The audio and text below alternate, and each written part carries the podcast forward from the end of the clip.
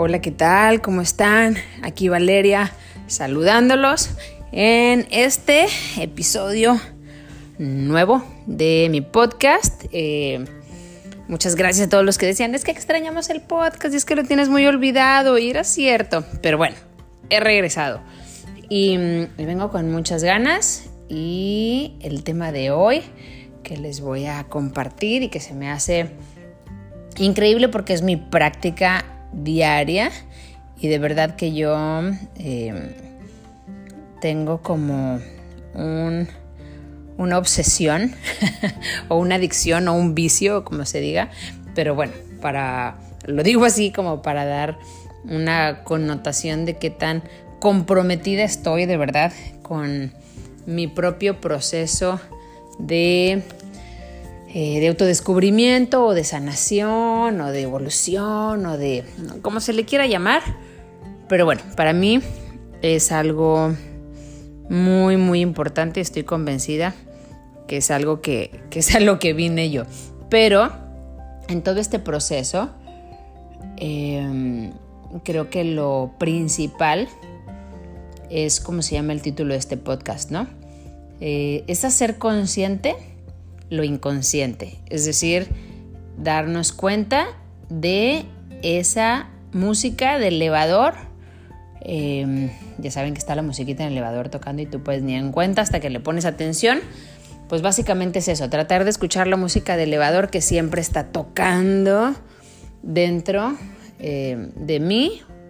Y no digo de mi cabeza porque realmente ya sabemos que no están en la cabeza, pero digamos que estos pensamientos así como dentro de mí y que una que creo que soy yo pero que no soy yo o que creo que son míos y que no son míos o que creo que yo los estoy generando y que no los estoy generando y peor aún que les hago caso caray que les hago caso como como si mm, imagínate como si hubiera en mi curso de conciencia eh, lo manejo así pero es como si hubiera un Em, un roomie, ya saben, alguien compañero de cuarto, que adentro todo el tiempo me está diciendo eh, pues cosas, no sé si siempre no amables, pero al final me empujan a hacer cosas que no son benéficas para mí o que no terminan em, promoviendo algo que yo estoy buscando para mi vida, ¿no? Como podría ser eh, serenidad, calma, em, tolerancia, paciencia, ser más eh, amable conmigo y con los demás, em, etcétera, ¿no? Pero bueno, entonces, realmente el hacerte consciente, y acuérdate que en otros episodios he dicho que el hacerte consciente realmente lo que significa es darte cuenta. O sea, ¿qué es estar consciente? Ahorita estás, consciente aquí, bueno, te estás dando cuenta de lo que está pasando aquí. Si te eh, pones inconsciente, hay dos formas. Una es, ¡pum!, te desmayaste y estás inconsciente por lo tanto, no te estás dando cuenta de lo que está pasando aquí, que llegó la ambulancia, que todo el mundo lloró a tu alrededor y todo el mundo estresado. No te diste cuenta, por lo tanto, no estás consciente. Y hay otra forma de hablar del inconsciente que viene siendo cuando no estás ejerciendo tu conciencia, pero no conciencia eh, física de me estoy dando cuenta ahorita aquí, como lo que acabo de mencionar de desmayarte, sino no estás utilizando tu conciencia donde tú, quien está escuchando esto, no se da cuenta de, lo, de la mente condicionada o de los patrones o del condicionamiento que tienes. ¿Sí? O sea, son como dos formas de abordarlo. Entonces, ahorita voy a hablar no de la parte de cuando te desmayas y te quedas inconsciente, sino de la inconsciencia donde estás despierto y te estás dando cuenta de, del sol, del cuarto donde estás, del ruido que hay, pero no te estás dando cuenta de tus patrones inconscientes o subconscientes, de tus condicionamientos, de lo que te dijeron eh, de niño con lo que te programaron tanto de niño como más grandecito, ¿no? Eso es a lo que me refiero con el título. Es hacerte consciente de esa música de elevador que siempre está dando vueltas en tu cabeza. Una, que no la oyes, que crees que eres tú, que le haces caso y que te comportas de acuerdo a las emociones que te genera ese ruido o esa música, entre comillas, de elevador que está tocando dentro de ti. Entonces, pues bueno, para mí este, este proceso de autodescubrimiento, que es hacerme consciente del inconsciente, ¿por qué? Porque pues oye, si estás actuando con música que no eres tú y tú crees que eres tú, pues quiere decir que ni siquiera sabes quién eres tú, ¿verdad? Porque estás creyéndole a ese Rumi que traes adentro lo que te está diciendo. Es decir, si tú estás en una circunstancia en la que adentro de ti se oye un, híjole, lo hiciste mal y te viste fatal, ay, todo el mundo te va a estar criticando, eso no se hace, híjole, qué vergüenza y tal, tal, tal. Y entonces tú te la estás creyendo como si tú estuvieras diciéndotelo, que eso también está rarísimo, ¿verdad? O sea, imagínate tú diciéndote a ti, o sea, entonces ¿cuál eres? no, qué raro. Entonces, pero bueno, vamos a pensar, no entrar tan deep, pero pensando en el, ok, eso que me está diciendo yo lo creo. Y siempre he dicho eso, yo digo, wow, cuando empecé a escuchar cómo me hablaba yo por dentro, dije, wow, si así le hablara yo a una amiga, eh, o a una conocida o a mi pareja o a mis hijos, yo creo que ya no tendría a nadie cerca cuando empecé a darme cuenta cómo yo escuchaba adentro. O sea, lo que yo escuchaba adentro, yo decía, no, bueno, es que si yo le hablo así a alguien, eh, seguramente estaría sola. Eh, entonces, eso es lo súper interesante de cuando uno se empieza a hacer eh, consciente del inconsciente porque aparte que te das cuenta que te hablas súper mal y que nadie te aguantaría eso y que tampoco tienes que aguantarlo tú. Dos, te vas dando cuenta de lo que no eres. Entonces empieza el autodescubrimiento porque ahora tú te vas a dar cuenta de lo que sí eres. Y no eres esos patrones condicionados, no eres esas voces que están grabadas, no eres esos em, programas generacionales heredados, no eres lo que te dijeron maestros, compañeritos, papá, mamá, hermanos, eh, etcétera. No eres eso. Y entonces ahí es donde uno dice, bueno, entonces, ¿qué sí soy, verdad? Y eso es cuando uno quiere realmente reconocer, porque pues ya sabes, pero está todo empañado, ¿no? Pero es reconocer lo que sí eres.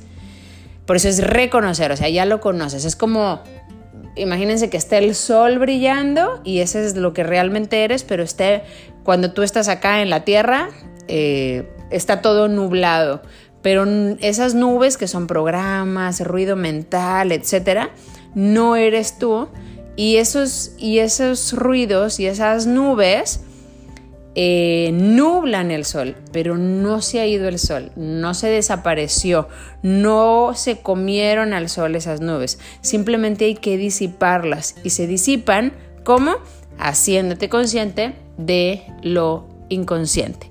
Entonces, bueno, para mí, como digo, es un compromiso diario, para mí es eh, la neta del planeta, es lo que más me encanta, es em, básicamente lo desde que me acuerdo, algo que me interesa. A lo mejor no lo veía con tanta claridad, definitivamente, ni siquiera creo verlo tan claro, eh, porque cada día que pasa, em, digo, wow, eso no lo había visto.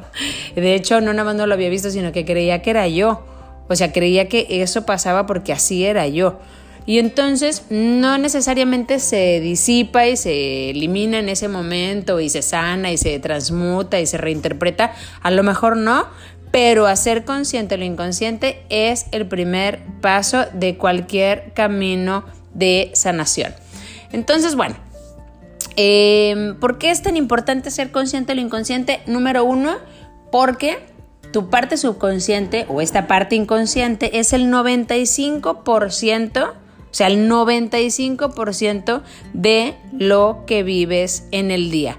Y tu 5% es esa parte pequeñita que dice, quiero cambiar esto, ya no quiero reaccionar así, ya no quiero contestar así, ya no quiero comer así, ya quiero hacer ejercicio, ya quiero eh, dormir mejor, ya no quiero fumar, ya no quiero tomar, ya no quiero, bueno, todo ese es el 5%. Entonces imagínate lo importante, lo vital, lo em, necesario, lo básico que es poder darte cuenta de ese 95%, porque si es el 95%, quiere decir que eso lleva tu día, es lo que manda tu día, es lo que domina lo que haces. Por lo tanto, eh, por más buenas intenciones, por más esfuerzo, por tantas ganas que tengas con ese 5%, el 5% difícilmente va a ganarle al 95. Tú imagínate que se peleen 5 chavos contra 95. O sea, la verdad es que eh, no, no suena, no suena a una batalla justa. Por lo tanto, cuando nos hacemos conscientes de este 95, pues vamos aumentando estas em, posibilidades y creo que la parte más interesante de todo esto, porque lo dice la neurociencia, porque lo dice la neuroplasticidad, em, porque lo dice la psiconeuroinmunología, em, no importa cómo estés hoy, lo que hagas hoy, lo fatal que tú creas que haces hoy, y digo que creas porque como ya quedamos, esos patrones no somos nosotros, pero son patrones que em, digamos que le dan play dentro de nosotros y entonces se ejecutan en automático, por eso son un programa o un condicionamiento. Hay un estímulo y ¡pum! sale en automático. Por más que el 5% diga, no, ya no lo voy a hacer, ¡pum! sale en automático. Entonces, creemos que somos eso, pero no somos eso. Y lo interesante es realmente ir aumentando estas posibilidades de darnos cuenta de, ah, eso no soy yo, pero fíjate que siempre está ahí adentro. O sea, es, es ese, ese disco rayado, ajá, eh, que por más que te esfuerzas, pues acabas haciéndolo igual, reaccionando igual, contestando igual, pensando igual, sintiendo igual, durmiendo igual, etc. Entonces, no importa qué tan mal creas, como dije, em, que estás o que reaccionas o que respondes o lo que sea, todas estas ciencias avalan, eh, confirman, certifican y súper, súper, súper, súper te confirman que puedes cambiar. Definitivamente puedes cambiar totalmente eso.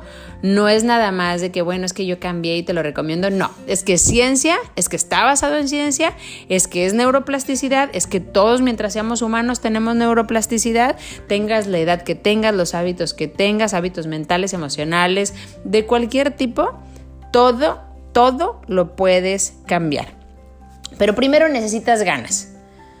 Y esas ganas por lo regular vienen de una necesidad. Ya cuando dices, es que esto ya no lo aguanto más. Yo me acuerdo siempre, y creo que ya lo he dicho en otros podcasts, eh, que la primera vez que fui a un curso de Deepak Chopra, hace, no sé, hace como 12 años, em, alguien preguntó, ¿y si esto funciona tanto, tipo la meditación y la autocuración y todo, ¿por qué no lo, sabe, o por qué no lo hace todo el mundo? Dijo eh, la persona que preguntó. Y Deepak contestó y me, en ese momento me llamó mucho la atención y conforme va pasando el tiempo lo, lo voy entendiendo, eh, no intelectualmente, sino realmente internamente. Y dijo él, si lo sabe y no lo hace, es que le falta sufrir un poquito más. Y, mm, y, bueno, sonaba un poco como a burla, o sea, vamos, en ese momento, yo con mi entendimiento, en ese momento dije yo, ay, ¿cómo va a necesitar sufrir más? Y sí, es que esta motivación que nace eh, es una necesidad de cambiar. Ya no es nada más el, ay, pues estaría padre. No, por eso siempre se habla del comfort zone, ¿verdad? De que dicen, si estás en tu zona de confort, no vas a cambiar. ¿Por qué? Porque, pues, ¿por qué tendrías que cambiar si ya te sientes bien, si crees que todo está funcionando bien, si estás cómodo? No hay tanta necesidad. Hay gente que sí lo hace, quiere decir que hay gente que está aumentando su grado de conciencia, aún sin tener que necesitar, o sea, sin tener una urgencia, sin tener una circunstancia desafortunada que lo haga moverse del lugar donde está. Una circunstancia desafortunada que sea mucho más dolorosa y desafortunada que el mero proceso de cambiar. Porque que quede claro, cambiar requiere esfuerzo, requiere eh, mucha inversión en ti, eh, en cuanto a tiempo, en cuanto a, a romper esta, esta comodidad porque es o levantarte temprano para algo, o moverte de lugar, o romper relaciones, o dedicarte a meditar, o ir a esto, o cambiar eh, ciertos, vamos, muchísimas cosas. Requiere invertir intelectualmente, emocionalmente eh, en el proceso. No estoy hablando de inversión económica, porque realmente para la neuroplasticidad no necesitas eh, inversión económica. Y créanme, yo siempre en este andar siempre decía, claro, cuando vaya al curso de tal, o cuando vaya a ver a tal gurú, o cuando vaya al retiro de tal, o cuando me quede no sé cuántos días en silencio, cuando...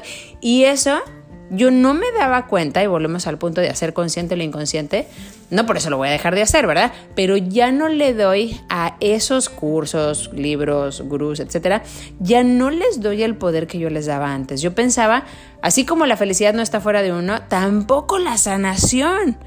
O sea, no porque los admire y porque me sirvan y eh, sus libros y sus guías y todo, yo siempre decía, cuando vaya tal, cuando haga tal. Y sabes qué fue cuando dije, wow, o sea, sigo poniendo mi propio poder afuera, en lo que sea, en un libro, en un gurú, en un curso, en algo. Y la verdad es que no es así. Por eso la inversión que hablo no es necesariamente económica. Claro que te puede ayudar, claro que hay apoyo. Qué padre que puedas tener clases de natación para aprender a nadar. Sin embargo, te lo podemos decir muchos, yo no aprendí con clases y muchísimas personas que conozco no aprendieron con clases y nadan. Entonces, vamos, no se necesita la instrucción para poder llegar a lo mismo. Ay, que no hay técnica, que esto, que el otro. No, pero la finalidad de nadar mientras no compitas es no ahogarte. Entonces, creo que em, a eso me refiero cuando no tiene que ser necesariamente una inversión y menos inversión fuerte. Entonces, bueno, y menos ahorita que, bueno, la información abunda por todos lados, estamos ahogados en información. Por lo tanto, eh, todos podemos cambiar. ¿Cómo? Con esta super necesidad, urgencia, motivación, como les acabo de decir. Eh, dos, sabiendo que va a costar tiempo, esfuerzo, porque romper eh, acuerdos emocionales que se tienen con otras personas, romper pues hábitos, romper o crear nuevas redes neuronales y reforzar estas nuevas redes neuronales que al final esos son los hábitos, pues todo eso toma tiempo y toma esfuerzo y lo único que puedo decir es que vale absolutamente, vale la pena. Entonces, lo importante aquí es eh, saber eh, cómo reconocer este, esta parte inconsciente. Y si bien no lo puedo decir en un podcast de 25 minutos, puedo darles la idea de cómo a mí me ha, em, cómo a mí me ha funcionado. Y en primer lugar, para mí es hacer cuestionamientos, porque pues si no empiezas cuestionándote, pues difícilmente vas a llegar a una respuesta concreta. Entonces, a mí, ¿cuáles cuestionamientos me sirven mucho? A mí me sirve muchísimo el empezar a cuestionar Em, primero que nada, ¿qué, o sea, qué soy realmente? O sea, ¿quién soy realmente? Y a lo mejor dicen, ay, pues soy tal, tal, tal, Valeria Lozano, que trabaja en esto, que es mamá de tal, que está casada con tal, que... Pero si te fijas, sigues definiéndote por afuera. No, cuando yo cuestiono o me cuestiono internamente qué es lo que realmente soy, sin estos condicionamientos, sin esos patrones, sin definirme con respecto a las personas que están cerca de mí, qué soy realmente. Em, esa es la primera para mí, la primerita. Después de ahí, me gusta saber cuáles son mis detonantes, qué es lo que me detona en cierto momento. ¿Cuándo es cuando pierdo esta conciencia de decir, ok, quiero mejorar esto y esto y de repente ya te ves actuando igual que antes? O sea, ¿cuándo, cuando regreso a esos patrones? ¿Cuáles son esas emociones de las que tengo que estar bien, bien atenta. Cuando, cuando empieza, porque las emociones, a menos que sea el enojo o bueno, la ira, que es súper abrupta y súper rápida, pero las otras emociones se van construyendo, la sensación de, vergüenza, la sensación de culpa, la sensación de, irritabilidad, de molestia, de envidia, todas esas van como creciendo, como un monstruito chiquito y va creciendo y creciendo y va comiendo de lo que se va alimentando es de pensamientos. Entonces, ¿en qué momento me tengo que dar cuenta cuando apenas esa emoción está chiquita y va creciendo? O sea, ¿cómo puedo observar eso? ¿Cómo puedo reconocer esos pensamientos y sobre todo darme cuenta cuando ese pensamiento, como les decía, ese, ese compañero, ese Rumi, cuando me está diciendo cosas que yo creo que son mis pensamientos, pero que son pensamientos condicionados quiere decir que no son creativos. Yo no los estoy generando. sino que están dando vuelta. ¿Y cómo te das cuenta que dan vuelta? Porque siempre los piensas. Ayer pensaste que te veías mal, antier pensaste que te veías mal, el otro día pensaste que te veías mal, el otro día pensaste que te criticaban, ayer también, hoy también. Entonces son pensamientos recurrentes, son pensamientos condicionados, es música de elevador y tú te los crees y sientes emociones respecto a eso, pena, culpa, lo que sea, y te comportas de acuerdo a eso. Entonces, eso no eres tú y sin embargo le haces caso. Entonces, me gusta saber eh, que cuando llegue ese pensamiento, poderme dar cuenta y cuando me doy cuenta, poder repetir, este tipo de pensamientos son los que me estresan, este tipo de pensamientos son los que me enferman, este tipo de pensamiento es el que me da gastritis, este tipo de pensamiento es mentira, este tipo de pensamiento dice que yo soy una persona que no soy. Y cuando empieza uno a reconocer esto, es cuando te empiezas a volver consciente de eso. Y empiezas a cuestionar qué es lo que realmente pienso todo el día. Todo el día, por lo regular, no, repetimos de un día al siguiente, repetimos como el 90% o 70 o 80, o sea, gran mayoría es reciclado de un día antes. Por lo tanto, ¿qué es todo ese reciclado de un día antes? ¿Qué es lo que pienso la mayor parte del día? Que tienen como un ayer, antier, un día antes, dos días antes, dos semanas antes y al día de hoy. ¿Qué es eso que me hace vivir ciertas circunstancias continuamente? Por ejemplo, no sé, ay, que te agarraste con, con tu esposa, con tu esposo, con tus hijos.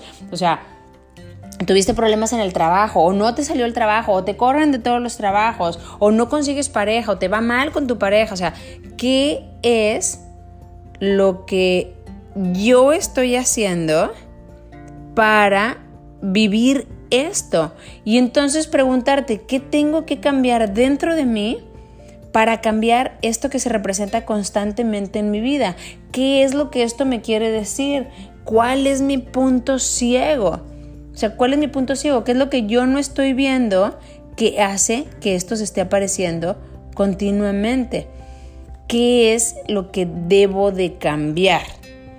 Entonces, cuando empezamos a cuestionar, a mí me encanta el cuál es mi punto ciego. O sea, porque hubo un momento en el que no me di cuenta, pero de decir, no quiero volver a hacer eso, ah, ya lo hice, hay un punto ciego. ¿Cuál es ese punto ciego? ¿De qué me estoy perdiendo? ¿Qué es lo que se me está pasando por alto? ¿Qué me falta ver? O sea, ¿qué me hace regresar a ese patrón o a esa red neuronal que, que no soy y que quiero transformar, que quiero erradicar totalmente? O sea, ¿en qué momento me vuelvo otra vez ese comportamiento o esa persona? Entonces, cuando empezamos a hacer todo este tipo de cuestionamientos, ¿dónde está mi atención todo el tiempo? O sea, mi atención está en, ay, debería de hacer esto, ¿por qué no hice esto? Ay, es que siempre me pasa esto. Mi atención está en el victimismo, está en la creatividad, está en el querer cambiar. O sea, ¿dónde está mi atención? ¿Qué absorbe mi atención? Y todo esto nos va a ayudar a, a volvernos más conscientes de qué de esa parte inconsciente que es el 95% que domina nuestra vida. Y entonces uno dice, ay, joder, eso suena como una chamba súper, súper, súper em, monumental, ¿verdad? Y la verdad es que ese es otro pensamiento, esa es otra creencia que hace que uno no se comprometa con el proceso, porque dices, híjole, no, hombre, esto está enorme. Y la verdad es que no está enorme. Yo creo que si hay algo pesado, es seguir viviendo con las cosas que uno ya no quiere vivir y que sabes que te hacen daño y que sabes que contribuyen a que en tu vida se sigan representando cosas que ya no quieres que se sigan presentando en tu vida. Por lo tanto, como decía al inicio, uno debe tener la necesidad o la urgencia de moverse de esa incomodidad. Sí, es más grande em, la incomodidad que el esfuerzo que representa, es fácil cambiar. Entre comillas fácil, ¿verdad? Pero lo que voy a decir es que es más fácil que te comprometas con el proceso de cambiar. Pero cuando, cuando realmente dices, ay no, mira, no estoy tan mal, entonces como decía Deepak Chopra, a lo mejor falta un poquito más para que pues ya uno se convence y tome la decisión. Y de verdad en mí tal cual fue así.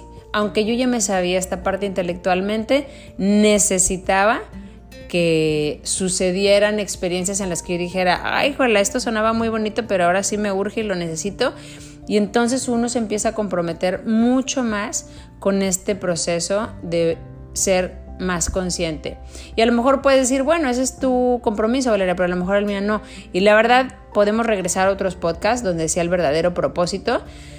Em, y creo que, claro, todos tenemos propósitos en, esta, en este mundo 3D, pero si no empezamos, em, pues comprometiéndonos con este propósito de volvernos más conscientes, sobre todo esta parte inconsciente que maneja nuestra vida, de esta parte que hace que nos sucedan cosas que no queremos, de relaciones que no queremos, de, de victimismo y de sufrimiento y de dolor, y nos impide realmente ver el sol, como dije, todas estas nubes de en medio, pues entonces no vamos a disfrutar ese proceso de la 3D como deberíamos porque estamos viendo todos los días nublados. Por lo tanto, cuando nos comprometemos con el proceso de volvernos más conscientes de esta parte subconsciente, de esta parte inconsciente, empezamos realmente a darnos cuenta, una, que no somos eso que pensamos, dos, que todo esto que heredamos de eh, nuestra vida en útero, el último trimestre, de los primeros siete años de vida y de personas em, que fueron importantes para nosotros y que nos dijeron cosas o circunstancias desafortunadas en la vida, eh, y todo esto nos fue marcando y son redes neuronales que hoy, hoy se activan y vives desde ahí y tú crees que ese eres tú, o sea, tú crees que todo este conjunto de redes neuronales es una personalidad y tú crees que eres esa personalidad, pero bueno, ya quedamos que eso se puede cambiar, ¿verdad? sea la que sea. Em, pero bueno, todo esto pues definitivamente lo podemos mejorar. Y no tienes que creer que eres eso, no tienes que creer que nada más te vas a quedar ahí, no tienes que creer que siempre te tienen que pasar cosas así. Al contrario, creo que venimos a pasarla bien y a disfrutar y em, para poder disfrutar nuestro propósito y nuestra vida aquí en la 3D y todo, necesitamos tomárnoslo más ligero, necesitamos despedir este roomie que está ahí adentro y darnos cuenta que no somos Él, que hable o no hable da igual, porque tú sabes que no eres, y em, saber que lo que realmente eres es muchísimo más fuerte que cualquier patrón mental. Pero para todo esto pues hay prácticas, em, pues obviamente meditaciones, hay muchísimas cosas que empiezan con ganas, cuestionándonos, con información, pero eh, sobre todo con un gran compromiso eh, de poder autodescubrirte y quitar estas nubes que solo empañan nuestra experiencia en esta vida. Así que bueno, pues espero que les haya servido, que empiecen a hacer sus preguntillas em, internas em, y que les pueda ayudar a señalarles definitivamente el camino que cada quien em, al final de todo tenemos que caminar solos. Pero bueno, les mando un beso y un abrazo. Muchas gracias por estar aquí y nos vemos en el siguiente episodio de mi podcast. Yo soy Valeria. Bye bye.